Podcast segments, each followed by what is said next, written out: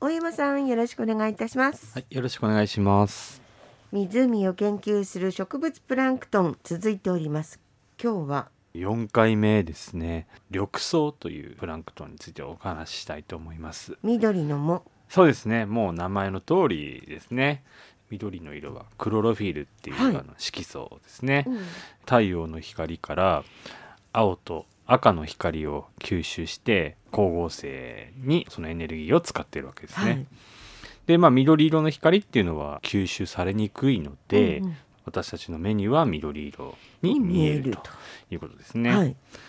昆布とかわかめみたいなその大型のプランクトンの他にうんうんも大型の藻も含めると、ええ緑藻っていうのは世界で約6500お種、えー非常に多いですね確認されていて。ええで日本ではあの海に300で、えー、と湖のような淡水域には約1500種、えーで合計で約1800種が生息すると言われていますえ。ーということは、えー世界で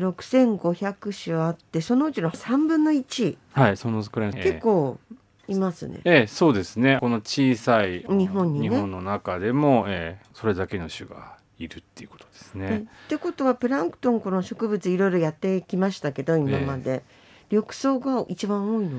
そういうわけでもでもななくいて、えー珪藻の方が最近続々とこう種数が確認が増えているので、えええー緑藻が一番というわけわけではないんですえーねないですね。はい、ただもうその地域の温度だとかによっていろんな種がそれぞれ分かれてええ生育したりしているってことですね。はい、僕たちに身近なのは金魚ね、はいなんか魚を飼ってる水槽が緑色にこう なってしまうようなあよく見かけますええね。あの水替えをしないと、ええあのどんどん緑色になって、ねええあれは大抵あの緑藻のあの仕業だったり します。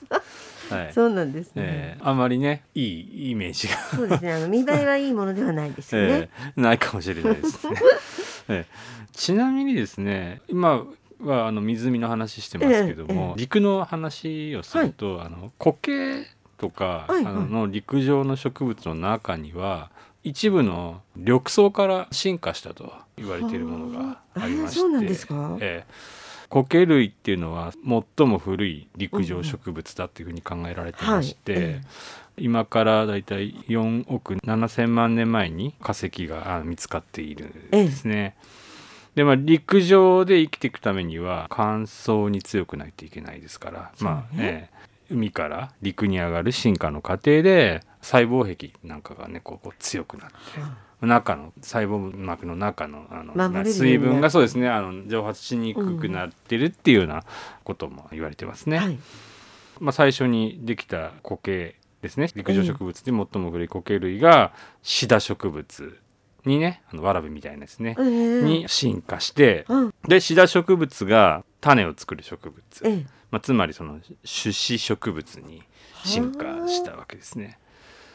ですからまあ元をたどれば僕たちが見ているようなあの花なんかももしかしたらあの緑藻 があの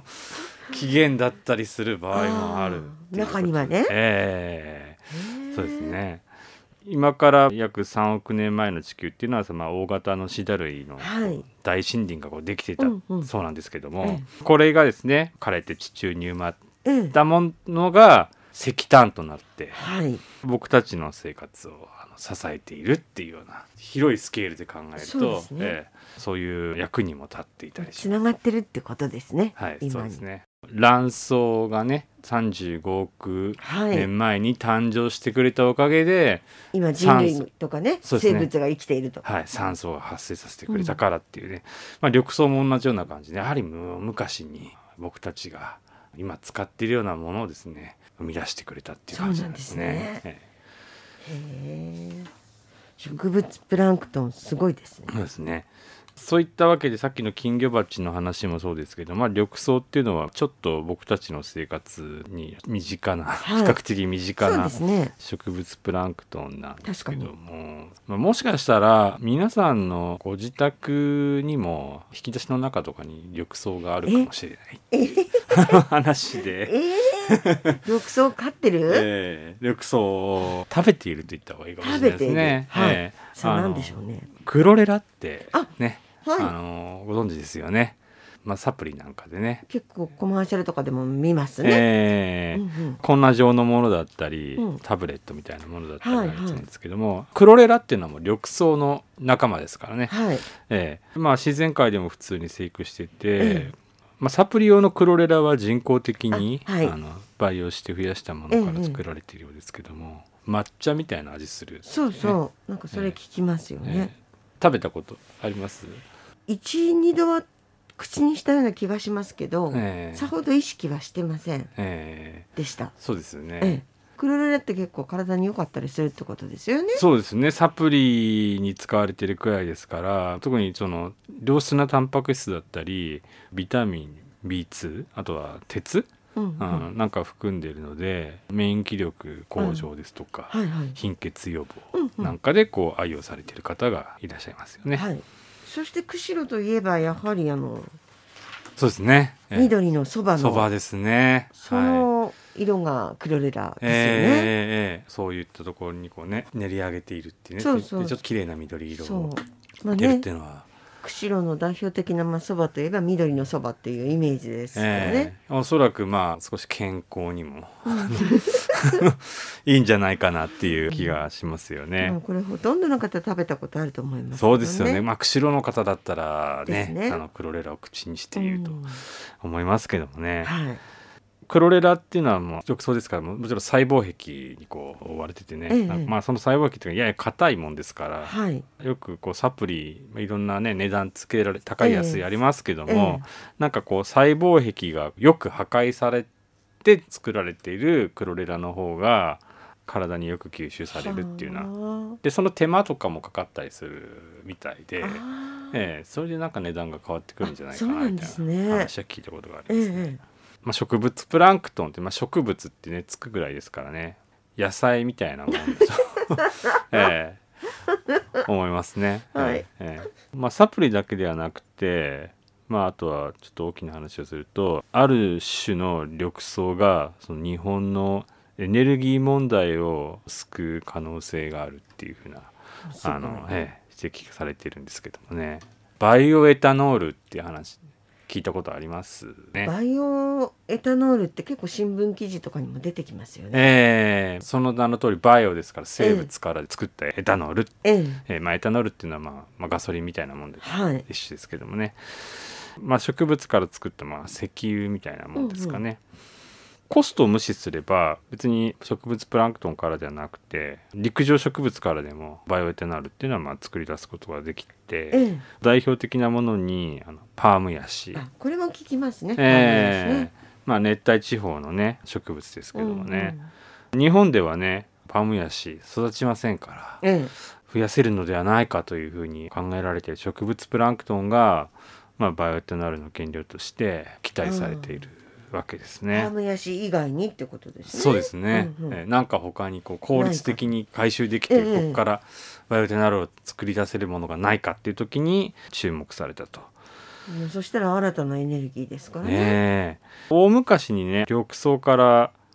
進化したシダ植物ええがまあ石炭となって僕たちの生活を支えていええるって話ですから、ええそう考えるとシダ植物のご先祖様のええあの緑草もエネルギーを 提供してくれる可能性っていうのはねそうで考すえよられるね。のかなっていう気がゼしまロすけでどはないですよね。ええそう考えると。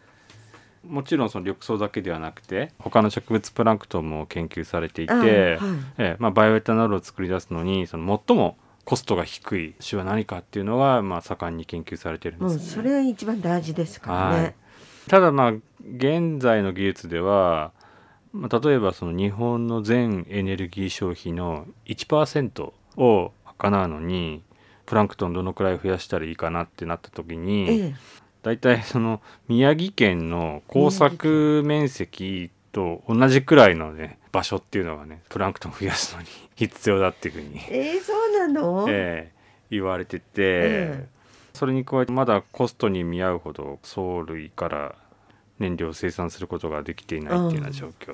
にあるということですね。まだはいちょっと現実的にはええ遠い、実用段階までは至らないにしてもやはり研究は進んでいえるえってこかとなですりね。期待されて研究は進められているということですから、うんうんこれが進んでいけば将来ソウルから作ったねディーゼル燃料を使ってこうドライブに行くなんてことがですね できるのかななんて思って期待しているところですね。えでもできたらすごいですよね。いやそれはもう産油国になるわけですからね日本が。そういうことですよね。えええ大山さん現実的にどう思います？えーそうですね可能性は僕は十分にあるかなというふうに思ってますね。もう技術の進歩っていうのはとんでもないですから、例えばその天然にある植物プランクトンを使わなくても例えばバイオエタノールをコストよく抽出するためのプランクトンを遺培養伝す子組み換えとかでああそっちですあか。の作るみたいな話もあったりするんですよでそれを増やすみたいな。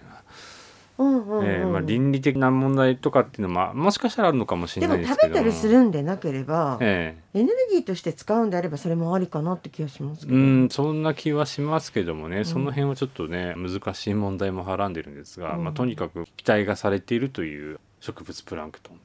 ンがいるということですもんね。うんそうなんですねええエネルギーはね何にしても必要なことですからはい、これからそういろんなエネルギーを考えていかなくちゃならない中でです一ねつ植物プランクトンがええ役に立つはい日が来るかもそうですね僕たちの生活を支えてくれるそう日ですよがね来るかもしれない。と分かんないですからね。ええへえそんな未来に期待したいですね。はい。小山さんありがとうございました。はい、ありがとうございました。